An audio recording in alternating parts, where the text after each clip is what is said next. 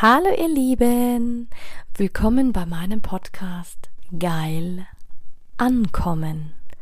Mein Name ist Anja Mack und in diesem Podcast geht es darum, Bewusstsein für das Thema Sexualität zu schaffen, zu inspirieren. Es geht um authentische Sexualität und es geht um alle Themen, die inspirieren, von A bis Z. Hey du wundervolles Du. Ja, heute sprechen wir mal über das komplexeste, umstrittenste Thema in der Verhütung überhaupt. Und zwar die Pille. Ähm, für viele Frauen und auch für viele Mädchen ist das Verhütungsmittel die erste Wahl. Ich weiß gar nicht, als ich aufgewachsen bin, früher gab es das noch nicht so, aber als ich aufgewachsen bin, hat man gefühlt schon mit 13 die Pille verschrieben. Also sie gehört zu den beliebtesten und meistverkauftesten Verhütungsmitteln überhaupt, nimmt gerade aber wieder eine Wendung an und das durchaus mit Recht. Sie hat positive und negative Aspekte, muss man auch wirklich sagen. Sie beeinflusst den Zyklus richtig krass, kann Depressionen verursachen, wie auch immer. Also da gehe ich nochmal drauf ein. Für manche ist es das Nonplusultra, für andere nicht.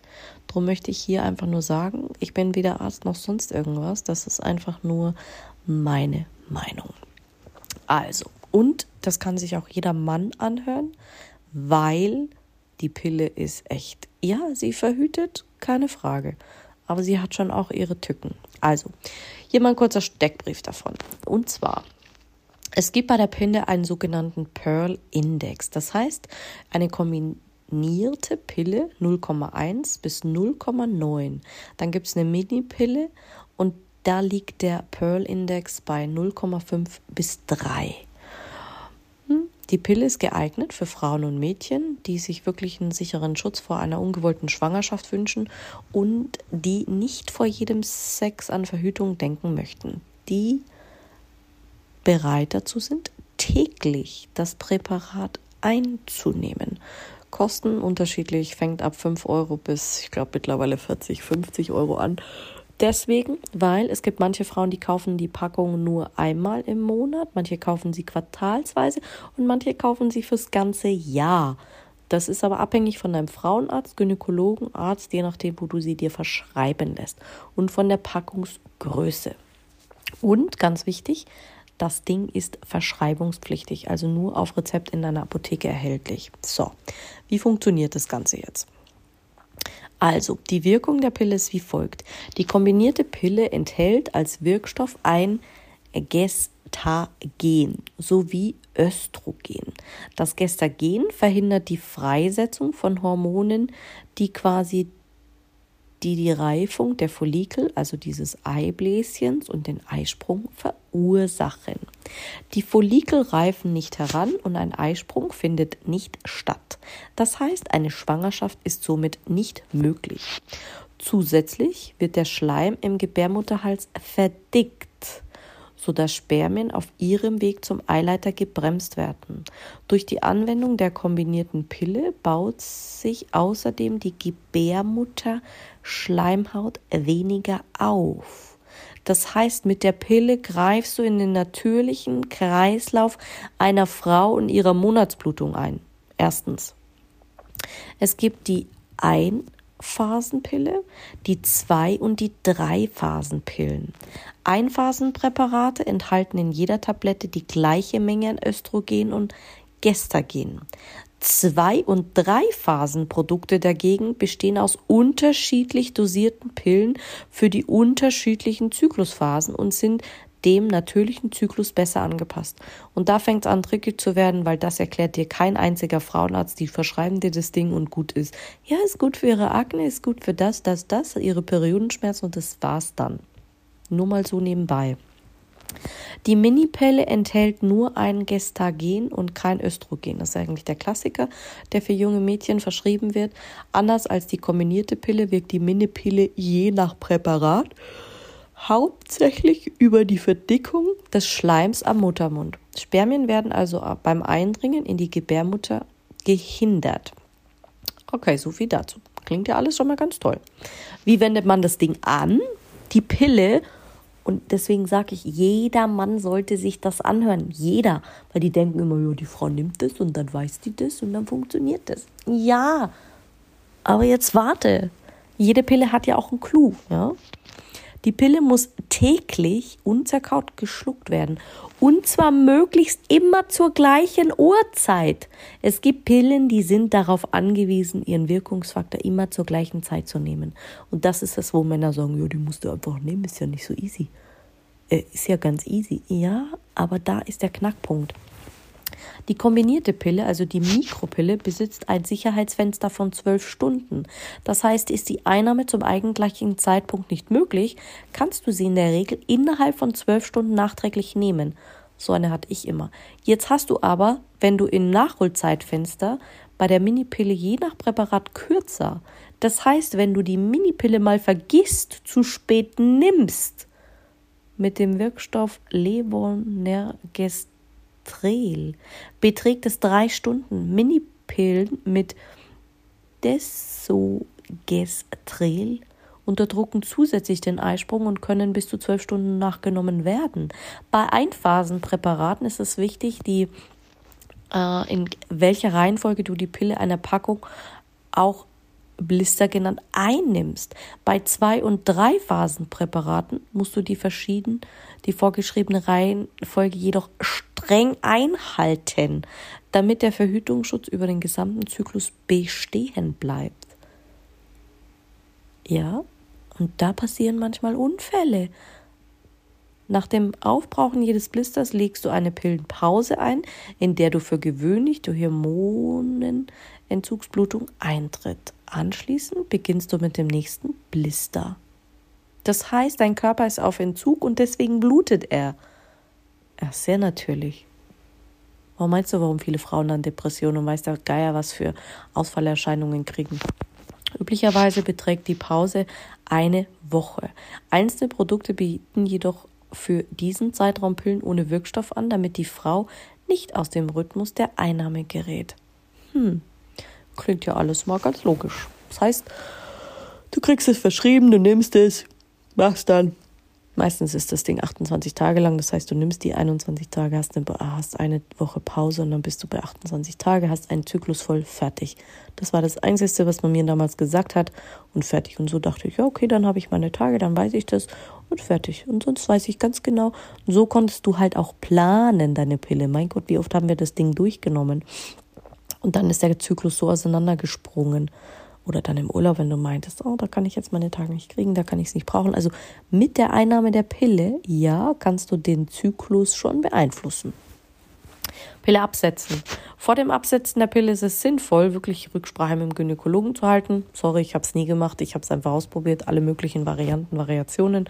Vom Vergessen bis hin zum langen Durchnehmen, bis hin zu gar nicht nehmen, bis hin zu alles ausprobiert. Ja, aber ich hatte auch alle möglichen ähm, Unfall vorausschauende Dinge, die passieren können. Also sei dir dessen gewahr.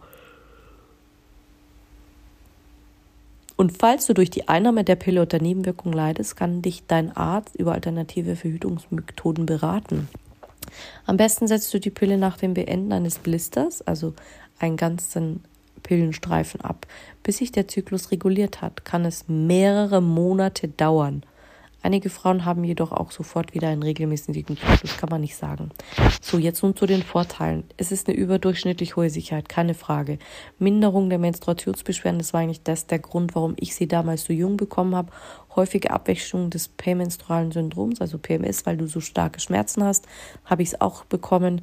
Gebärmutterhalskrebs und Eierstockskrebs treten Status selten auf, kann ich nicht bestätigen. Menstruation kann ausgelassen oder auch verschoben werden, kann ich auch bestätigen. Also ein tolles Mittel. Nachteile der Pille. Unflexibles Verhütungsmittel, weil die Einnahme jeden Tag zur gleichen Zeit erfolgen muss. Du hast Nebenwirkungen wie Kopfschmerzen, Übelkeit, Wassereinlagerung, Gewichtszunahme. Manche bekommen davon erst Akne, manche haben darauf dann nach einer langen Zeiteinnahme keine Lust mehr auf Sex, Stimmungsschwankungen, leicht erhöhtes Risiko zu Thrombosen. Manche kriegen auch richtig krasse Depressionen und Hormonveränderungen oder Zysten oder weiß der Geier was. Also die Liste der Nebenwirkungen in der Pille sind lang. Lies sie dir mal durch, befasst dich damit. Vor allen Dingen, wenn du gerade anfängst, wenn du umsteigst, wenn du, egal in welcher Lebensphase du bist, muss man einfach dazu sagen. Klar, das Ding ist sicher. Alle Formen der Antibabypille gelten aufgrund ihres Pearl-Index als sichere Verhütungsmittel. Und ich habe dir gesagt, ja, wir gehen jetzt ein, was der Pearl-Index ist. Der zeigt auf, wie viele von insgesamt 100 sexuell aktiven Frauen unter der Verwendung einer Verhütungsmethode über das Jahr gesehen ungewollt schwanger werden. Das heißt, während die kombinierte Pille einen Pearl-Index von 0,1 bis 0,9 hat, liegt der Wert bei der Minipille von 0,5 bis 3. Somit hat die Minipille einen etwas höheren Index, äh, weil Anwendungsfehler hier leichter passieren können und das Zeitfenster ist für die konkrete Einnahme kleiner als bei der kombinierten Pille. Nimmt die Frau sie allerdings zuverlässig ein, liegt der Pearl-Index hier bei durchschnittlich 0,8. Damit habe ich mich nie ausgekannt, aber wenn du jemand bist für Zahlen, Daten, Fakten und das rechnen willst, feel free to um es dir auszurechnen. Und die Packungsbeilage des Präparats liefert natürlich wichtige Informationen zur Sicherheit, zum Fragen oder wie auch immer. Es kann aber auch was schiefgehen mit der Pille. Beim Verhüten mit der Pille können auch verschiedene Pannen passieren. Zum Beispiel, wenn die Einnahme ganz vergessen wird, zu spät. Betroffene Frauen sollten in dem Fall natürlich den Beipackzettel lesen und wissen, was man im Falle einer Panne tun kann. Auch verschiedene Medikamente können sie beeinflussen, zum Beispiel Antibiotika, wenn du zu viel rauchst, wenn du, wenn du kotzt, weil dir irgendwas schlecht ist, Durchfall bekommen hast oder was auch immer. Das heißt, auch Johanniskraut können die Wirkung der Pille herabsetzen. Körperliche Beschwerden, klar hatten wir schon, Durchfall, Erbrechen ähm, also es reicht auch, dass du auch starschwanger werden kannst. Und die Packungsbeilage enthält natürlich auch für alle Fälle alle wichtigen Informationen, aber im Idealfall besprichst du das mit deinem Gynäkologen oder auch in der Apotheke. Kannst du dich auch beraten lassen. Geeignet für die Pille kann Frauen helfen, die Probleme mit ihrer Regelblutung haben. Wenn sie bereits eine Thrombose oder eine Vorerkrankung hast bzw. hattest, solltest du dich natürlich ausführlich beraten lassen. Gibt auch geeignete Präparate. Ähm, dasselbe gilt auch, wenn du Raucher bist. Weitere Möglichkeiten. Die Pille kann Frauen helfen, die unter starken Problemen leiden wegen ihrer Menstruation. Und wurde sie mir auch so früh schon verschrieben. Oft wird die Regelblutung durch die Einnahme der Pille kürzer, schwächer und weniger schmerzhaft.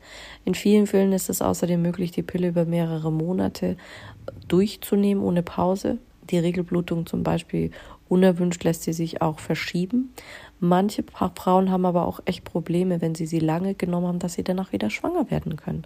Oder du kannst die Pille durchnehmen, aber in Rücksprache mit deinem Gynäkologen. Da kannst du natürlich Zwischenblutungen kommen. Das heißt, ähm, deswegen raten dir die Frauenärzte, sie nicht durchzunehmen. Und nach einer längeren Zeit ohne Menstruation kann es auch sein, dass du viel mehr Gebärmutterschleimhaut aufbaust und das muss dann auch alles wieder abbluten. Das heißt, manche bluten anders, wie wenn, ja, wie auch immer.